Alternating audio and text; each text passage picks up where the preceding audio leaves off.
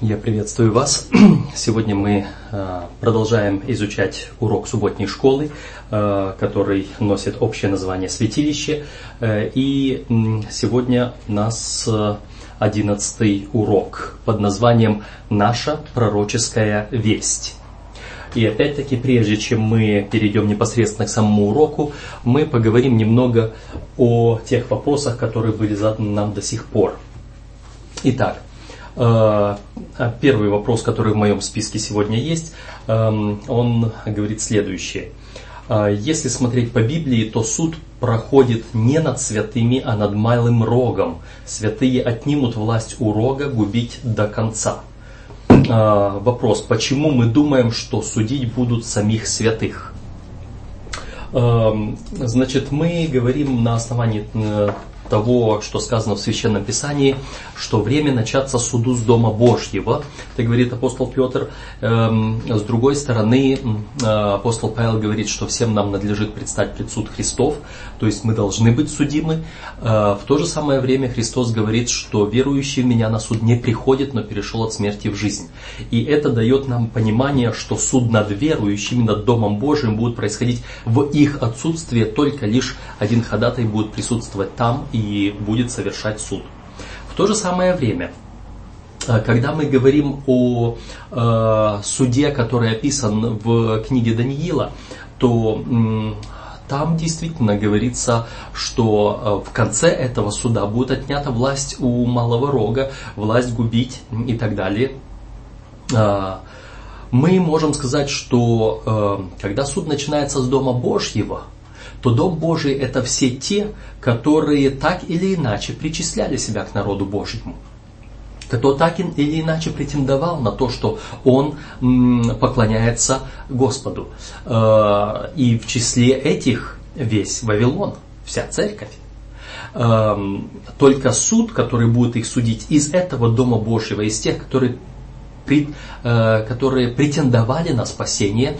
Кое-кто будет спасен, кое-кто будет назван спасенным, все остальные будут отложены на второй суд. Их дела будут переданы на рассмотрение второго суда, который будет уже во время тысячелетия для вынесения окончательного приговора. Практически до пришествия Христа должны быть рассмотрены дела всех людей, чтобы определить, вот этот будет спасен, вот этот останется на погибель. А, но помимо вот этого решения, а, тот суд также и вынесет окончательный приговор, что все, теперь для этой земли благодать закрыта, и тем самым уже положит конец всякому действию зла на земле, в том числе и действию малого рога. То есть вот таким образом мы говорим, это не то, что только вот эти дела отобрали и больше никаких. А, следующий вопрос, который мы получили – совершал ли Христос ходатайственное служение в первом отделении небесного святилища до воплощения. Взошедший на небеса, он воссел одесную Отца. Как это совместить с его служением во святилище? Вошел ли он буквально во второе отделение в 1844 году? А, значит, эм, служение Христа до воплощения. А, то есть э, служение Христа во время Ветхого Завета. Э, в принципе, э, Библия нам э, говорит о том, что Иисус Христос это агнец, закланный от сотворения мира. В другом месте прежде сотворения мира. По этой причине определенное служение было. Мы не можем сказать, что Иисус Христос на протяжении э, всех этих э, э, времен вечности, всех этих времен Он совершал какое-то конкретное служение по направлению к человеку. У Него много различных дел, как у Творца Вселенной, как у Жизнедателя, но в то же самое время Он и это дело совершает, в то же самое время Он и принимает покаянные молитвы и так далее. Он принимал эти молитвы и во времена Авраама. С кем же Авраам был? А с кем же он общался, кто являлся к Аврааму, к Моисею, к Иисусу Навину, к другим пророкам, мы находим, что это все тот же самый наш Господь Иисус Христос. Он имел общение с людьми. И это общение было опять-таки связано со служением, с, со спасением людей. Просто мы не можем говорить о том, мы вообще не говорим, что на небе есть вот эта завеса, есть вот эти стены, есть вот это святое отделение, святое святых отделение. Оно образно нам представлено. И э, Христос не стоит у некого золотого жертвенника курения с какой-то золотой кадильницей, э, с каким-то дымом. Э, мы так не представляем. Это образное служение всего того, что делает Господь. А Господь, Иисус Христос, точно совершал служение для спасения человека и в Ветхом Завете, и в Новом Завете. А, с 1844 года он не зашел за какую-то завесу, он не перешел из какого-то буквального а, места а, в, на небе в другое буквальное место на небе. Он просто сменил направленность своего служения. До сих пор было только ходатайство, сейчас началось время суда. И вот это время суда, это и есть служение Христа во втором отделении святилища. Эм, следующий вопрос. Где в Библии написано об очищении святилища и вообще непонятно откуда 19 век взялся в Библии? Мы говорили об этом немного в прошлом уроке, но я хотел бы здесь более конкретно подчеркнуть для, э, для того, чтобы мы могли еще раз запомнить и понять вот этот момент. Я беру э, три текста из Библии и беру то, как они представлены в греческом тексте Библии. Э, Левит 16 глава 20 стих, Даниил 8, 14, Евреям 9, 22, 23. Вот в этих трех текстах, Левит 16, 20, там говорится о дне искупления, и там сказано, когда э, Аарон очистит святое святых. И вот это слово очистит – Дальше, Даниил 8.14. «И тогда святилище очистится».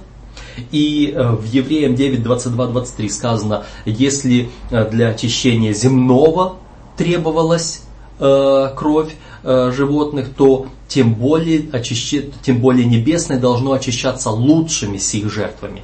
Здесь, в этом стихе, тоже используется греческое слово «очистить», и это греческое слово «катапизо», которое используется для э, описания очищения святилища. Это греческий завет в переводе э, Септуагинта, 70 э, мудрецов, которые в то время жили Э, знали и еврейский, и греческий языки. Это оба языка были для них, для них родными. И поэтому они знали, что переводили. И хотя э, в э, Даниила 8.14 используется другое слово, которое имеет значение быть оправданным, которое не используется в Левит, но переводчики, жившие в то время, они жили всего лишь спустя 200 лет после Даниила, они понимали, что имел в виду Даниил, когда говорил, что святилище будет оправдано. Они написали «святилище очистится», используя то же самое слово, которое было в Левит, которое, эм, э, как они перевели очищение святилища в Левит, и как после апостол Павел использовал в послании к евреям. Теперь, когда мы видим, э, что э, вот это есть то же самое очищение святилища, э, святилища земного и небесного, об этом говорит Евреям 9, 22-23. После этого мы говорим о времени. Э, на 2300 вечеров и утр. Э, и вот здесь э, вопрос стоит. Сказано на 2300 вечеров и утр, а не лет. Почему мы говорим о годах, а не днях? Здесь эм, то, что мы изучали в прошлой главе, значит, э, э, когда мы смотрим Даниила 8.26, в оригинале есть два разных еврейских слова, переведенных русским словом «видение». То, которое упомянуто с вечерами и утром в еврейском Марех, и то, которое относится ко всей главе, это Хазон. Теперь то же самое в 8.15, все видение Хазон, в 8.16, только 2300 это Марех. И теперь, когда мы переходим к 9 главе, в 9.23, там использовано слово «марех». И это слово в Даниила используется именно к этому видению. Никаким другим видением до этого оно не использовалось. Поэтому, когда используется слово «марех», мы понимаем, что речь идет о 2300 э, вот этих дней. И дальше мы видим, что в истолковании в 20 э, э, в 9 главе 20, 23 стиха идет истолкование 77 или 70 недель. И здесь это 490 дней, но они говорят о тех событиях, э, которые показывают, что там полтора года не могли быть, а именно 490 лет должны были пройти для того, чтобы все это исполнилось. И потому что там используется слово «марех», мы видим, что оно увязывает 2300 дней с 490 э, дней. И коль скоро 490 не дни, а годы, потому и 2300 становятся годами. Вот таким образом мы понимаем, а, почему речь идет о 19 столетии. 19 столетие не записано, но 2300 лет от времени указа о восстановлении Иерусалима дается. И поэтому, когда мы подсчитываем это время, здесь сказано, э, видение о вечере и утре, о котором сказано истинно, но ты сокрой это видение, ибо оно относится к отдаленным временам. К отдаленным это именно те последние времена, к которым мы находим. 2300 дней это не отдаленные времена. 2300 лет это времена отдаленные.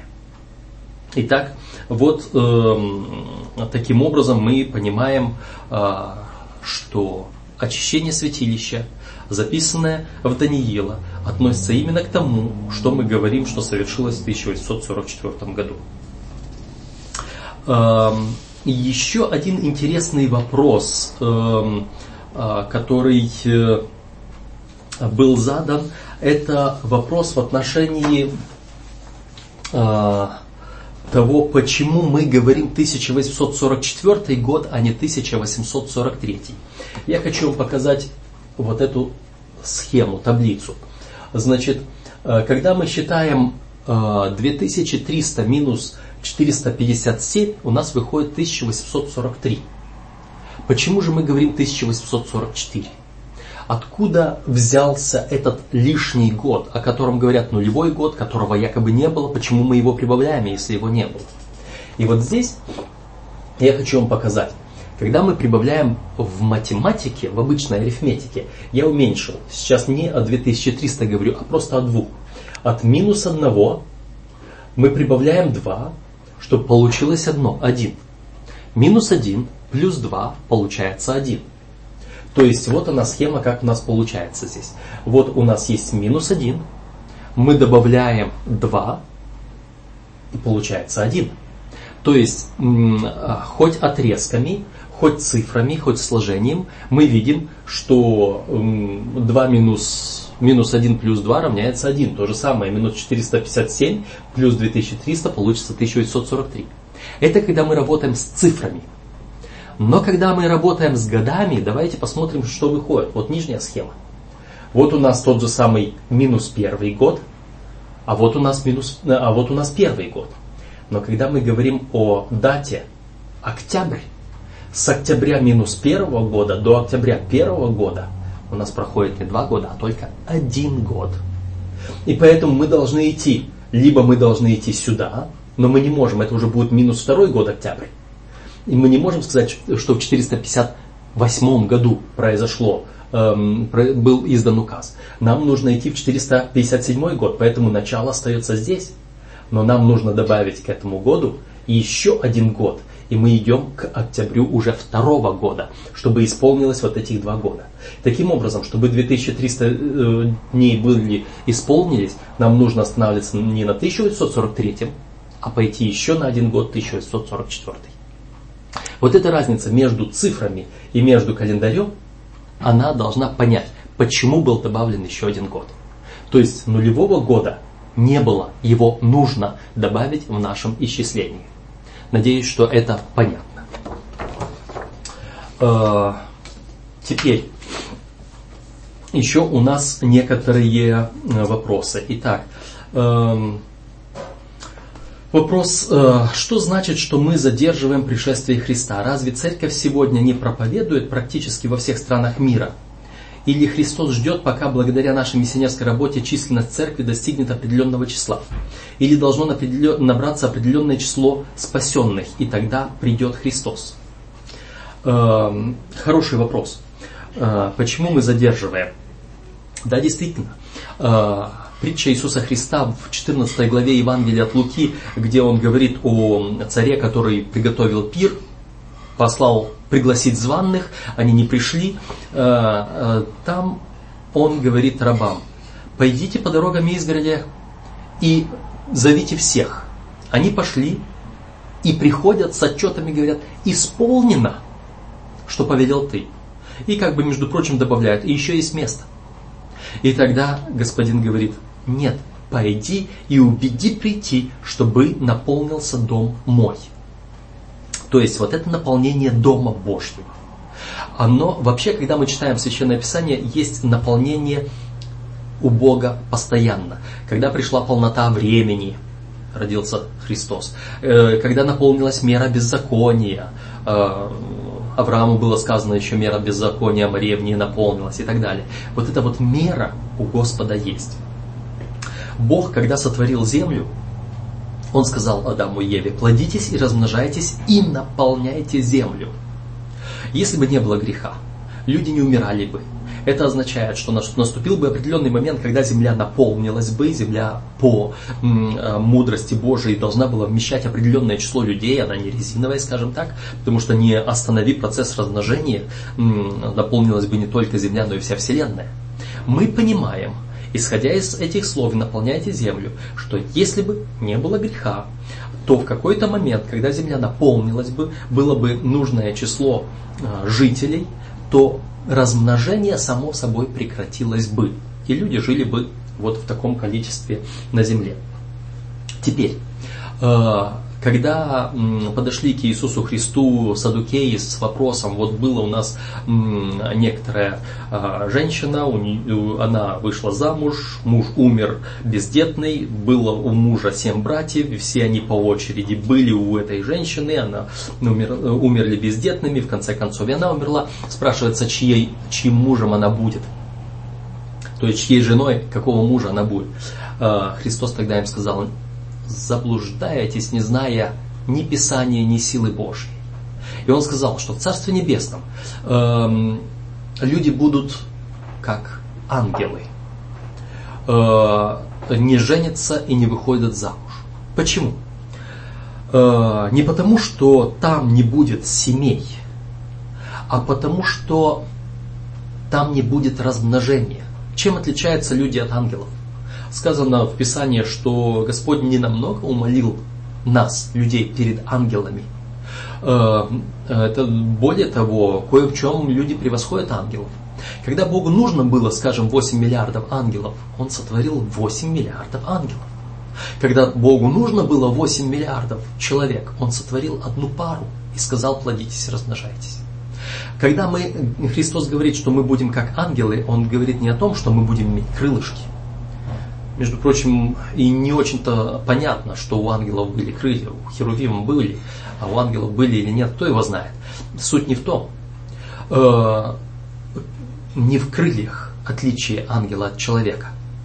Отличие ангела от человека в том, что ангел бесполое существо, не размножающееся. Человек размножается. Так вот, возвращаемся к тому. Мы говорим на основании этих слов Христа, что в Царстве Небесном не будет размножения. А это означает, что к Царству Небесному земля должна быть наполнена. Представьте себе, э, Христос сказал ученикам, э, в доме отца моего обителей много, если бы не так, я пошел, я сказал бы вам, вот я пойду, приготовлю вам место, когда приготовлю, приду за вами, возьму вас к себе. И вот представьте себе, Господь готовит там 8 миллиардов мест для искупленных. А мы спасли только 7 миллиардов 999 миллионов 999 тысяч 999. Одного не хватило. И это одно место, приготовленное Господом, будет пустовать всю вечность. Вы представили себе, что это означает? Если Христос был готов прийти за одного человека и умереть, и этот один человек не спасен, это означает, что жертва Христа провалилась.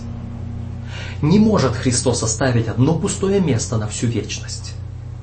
С другой стороны, я не могу представить и другого, что Христос приготовил 8 миллиардов, а мы спасли 8 миллиардов и одного, и Христу приходится спешно приготовить еще одну квартирочку, э, к, прилепить к стене города, маломерную такую, чтобы поместить еще одного спасенного.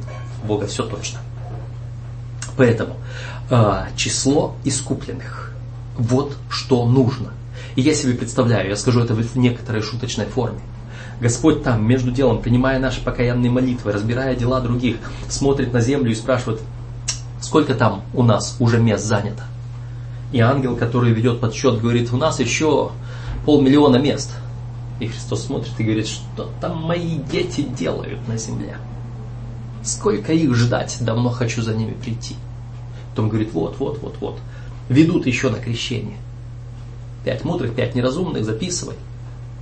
Понимаете, э, когда в последний момент ангел скажет, осталось последнее место, он будет ждать, вот, вот он последний человек, все, отбрасывает кадильницу и приходит за нами. Господь давно хочет прийти. Наше бездействие задерживает его пришествие.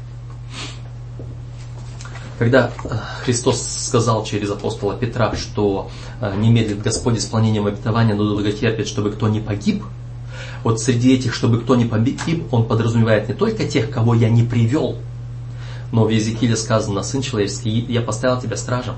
Если ты не будешь говорить, тот человек погибнет, но кровь его взыщусь тебя. Значит, а это означает, я погибну. То есть всякий раз, когда я бездействую, я себя вычеркиваю из списка спасенных. Господь долготерпит меня тоже.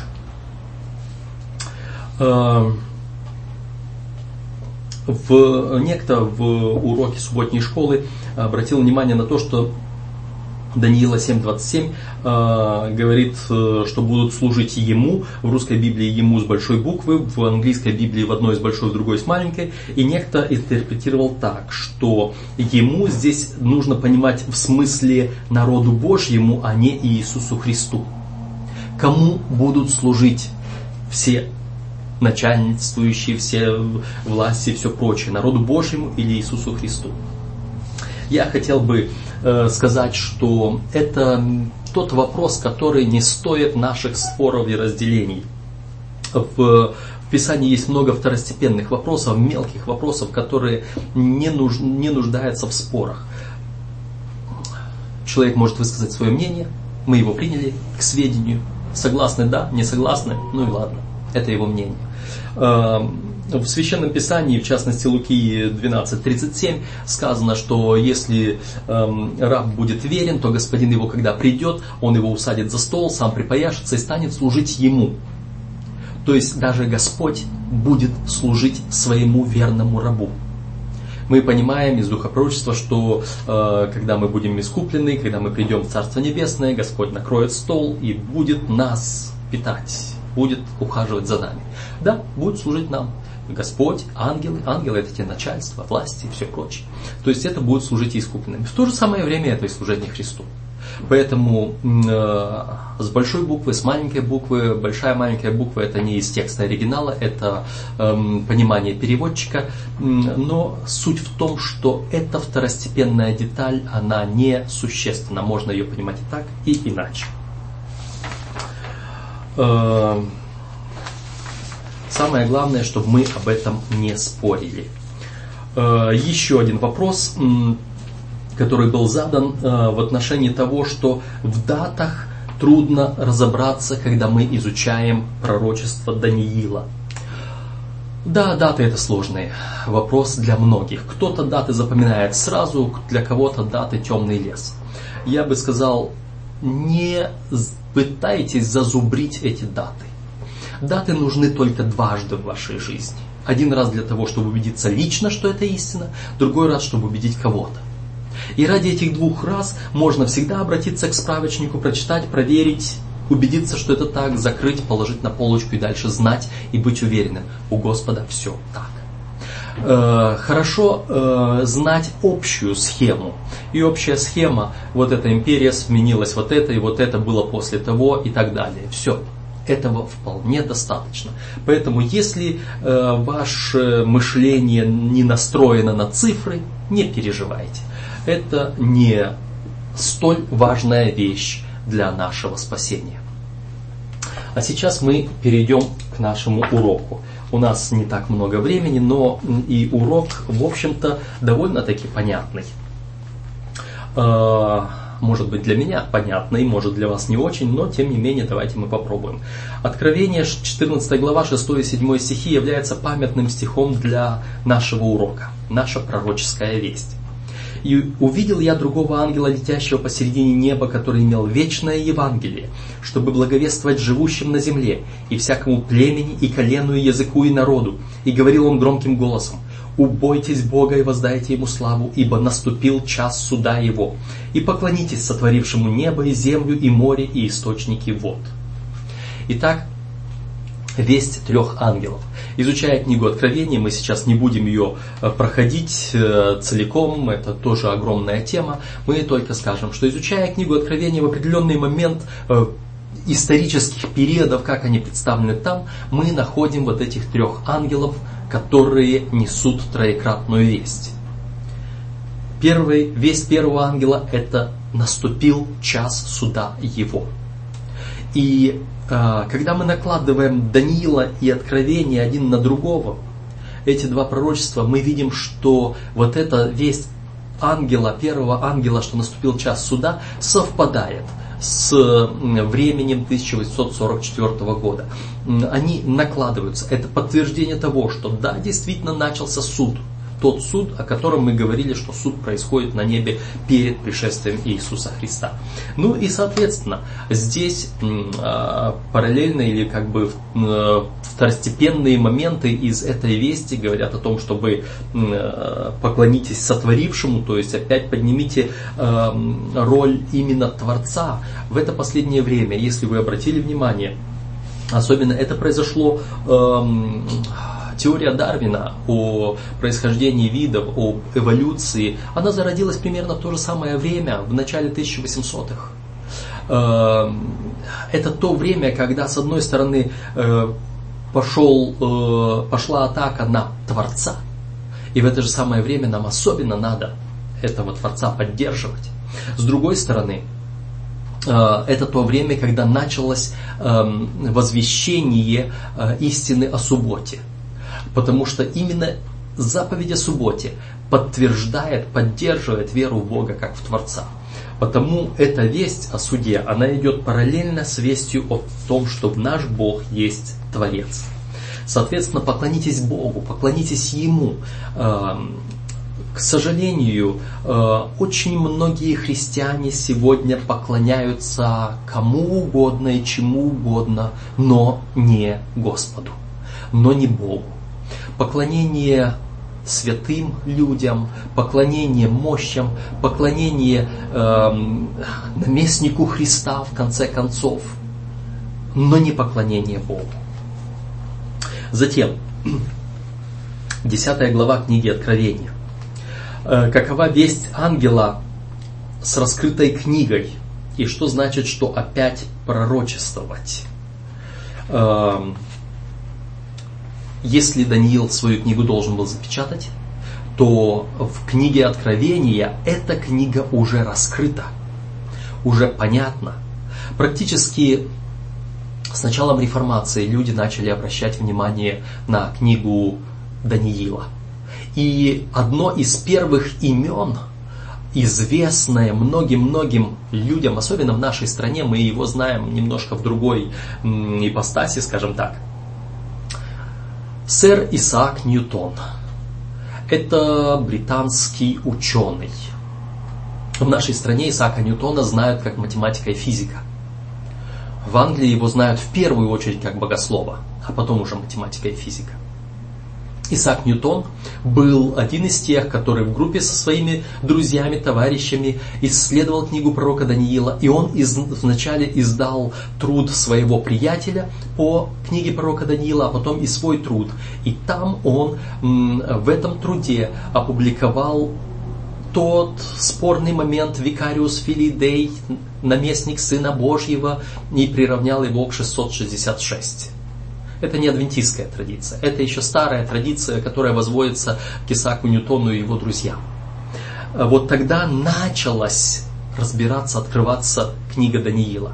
И ко времени 1844 года, практически это конец 1700-х годов, когда Вильям Миллер начал задумываться, в начале 1800-х годов Вильям Миллер стал изучать Э, Библию и дошел до э, книги пророка Даниила, и она стала открываться, стала возвещаться. В принципе, если вы будете изучать историю э, и искать историю вот этого вот изучения Даниила, то вы найдете, что не только Вильям Миллер, в то же самое время, примерно в самых разных местах, в Южной Америке, в Великобритании, в Европе, в других местах, разные люди приходили к этому выводу.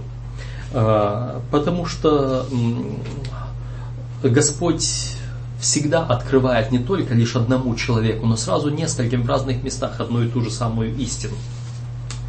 Поэтому а, вот здесь, когда эта книга открыта, Откровение 10 глава показывает, что этот опыт будет далеко не из приятных.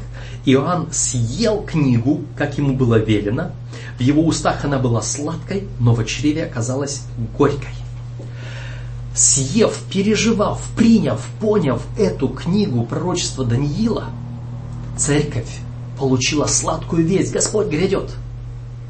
Но когда дошла, она оказалась горькой, потому что они ее немного не так поняли.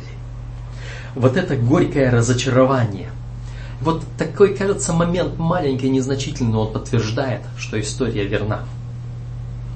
И после этого горького опыта Иоанну сказано, ты будешь еще пророчествовать о народах, племенах, языках, о царях многих. То есть вот с этого момента начинается опять пророчество, которые опять возвещение тех пророчеств, которые говорят, Христос все-таки исполнит свое слово, Христос грядет скоро.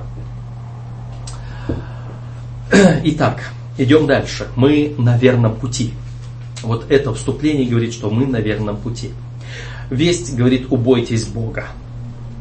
Значит, э, да, э, сегодня очень многие христиане э, пытаются проповедовать радостную весть. Не бойся Бога. Бог это вообще, я вспоминаю, как э, некоторая группа молодежи, адвентистской молодежи, на своем молодежном служении э, хотели представить, насколько радостна вот эта весть, насколько она приятна. И одна девушка говорит, мы должны понимать, мы должны, можем себе представить, Христос это классный чувак. Я тогда не, не удержался, сказал, извините, но святотатство тоже не должно быть. Мы должны понимать, кто есть кто. Христос наш друг, Христос наш брат, Христос наш Спаситель опустился на наш уровень, но Он в то же самое время и Бог. И мы не можем фамильярно относиться к Нему. Надо все-таки воздать честь. Наше поколение сегодня, э, оно заполнилось вот этим пренебрежением авторитетами. Когда сегодня молодой юнец может ткнуть пальцем и сказать «ты», самому любому высокому человеку, начальнику, ему ни почем. Мы в свое время э, в школе боялись слова сказать против учителя. Сегодня учителя боятся слова сказать против учеников. Сегодня авторитеты попраны. И среди этого, я бы сказал, разврата, звучит весть «Убойтесь Бога». Мы должны помнить, что Бог есть Бог. И отводить Ему должное место в нашей жизни. Наступил час суда его.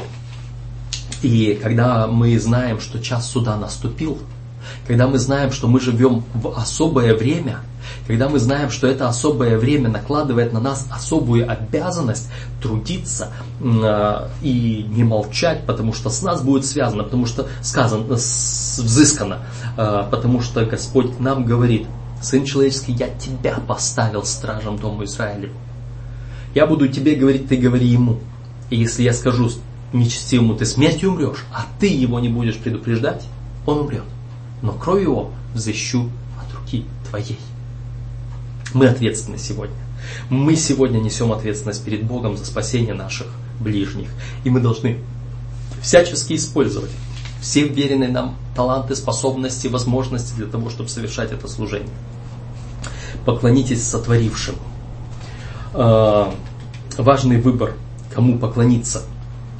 Здесь предлагается вот эта ложная троица, а, три а, злых, три нечистых духа, подобных жабам, а, записано в Откровении. Это дракон, зверь из моря, зверь из земли, или же это мы по-другому как-то говорили, значит, это католицизм, отступивший, от, э, отступивший протестантизм и восточный оккультизм.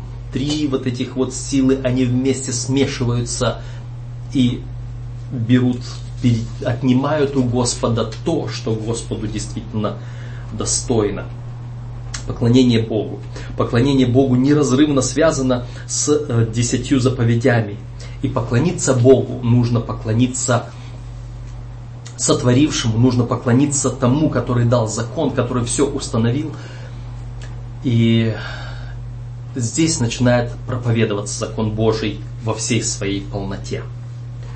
А, по этому причине а, в Откровении сказано об остатке народа Божьего. Здесь терпение святых, соблюдающих заповеди Божьи и имеющих веру Иисуса. Терпение святых. Вот это терпение Сегодня многие люди спрашивают, почему со мной происходит то или иное? Почему я должен страдать, если Господь на моей стороне, если Бог, который Иисус Христос исцелял, воскрешал, а тут мы страдаем? Христос говорил, меня гнали и вас будут гнать. И пока вот здесь мы находимся, сказано, «А, бодрствуйте и молитесь, потому что враг ваш, дьявол, как рыкающий лев, ищет кого поглотить. Он будет делать все, что угодно, чтобы только э, обольстить и избранных Божьих. И вот в этой обстановке борьбы, войны, противостояния мы не можем надеяться на то, что мы сейчас просто расслабимся, на песочке на пляже и будем отдыхать. Это не то время. Терпение святых. Здесь это время, время борьбы. Претерпевший до конца спасется. Вера Иисуса. Что такое вера Иисуса? Э, или вера в Иисуса, или вера самого Иисуса. По-разному интерпретируют, понимают разные переводчики Священного Писания этот текст. Но имеем ли мы веру Иисуса, или мы верим в Его силу, то и другое необходимо. И если мы предадимся Господу, если мы последуем за Господом, Господь совершит для нас то, что обещал. Итак, а, наша пророческая весть, первая ангельская весть, говорит о том, что а, мы должны поклониться сотворившему. Весть всех трех ангелов сегодня говорит еще о том, что пал Вавилон. И теперь нужно выйти из этого Вавилона. Это еще один важный момент. Раньше задавался вопрос, почему нам важно знать, в какое время мы живем.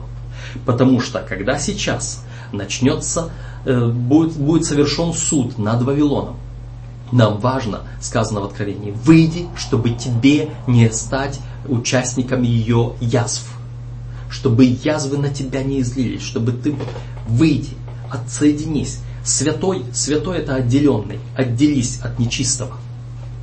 Это наша цель. Сегодня когда мы знаем, где истина, и когда мы видим, где заблуждение, мы должны из заблуждения выйти и присоединиться к истине, несмотря на то, какой эта истина не является. Если она истина, приятна она, неприятна, требуется ли нам терпение или не требуется, мы должны присоединяться к истине. Иначе мы можем оказаться среди тех, на кого будут излиты язвы гнева Божьего. Вот таков наш сегодняшний урок. Надеюсь, что это поможет нам э, понимать наше место, наше время. Да благословит вас Господь.